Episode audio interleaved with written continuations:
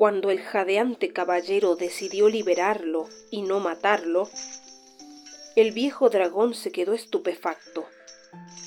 Aunque escuchó la rotura de la cadena que lo amarraba y pronto presintió una libertad desconocida, temiendo que fuera una trampa, permaneció inmóvil y lo estudió de arriba abajo.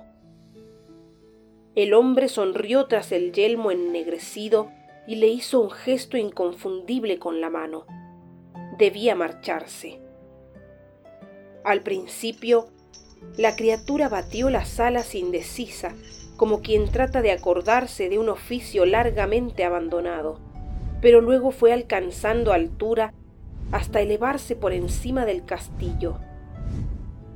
Sin haberlo imaginado, se encontró volando sin rumbo entre los árboles frondosos de un bosque tan viejo y olvidado como ella.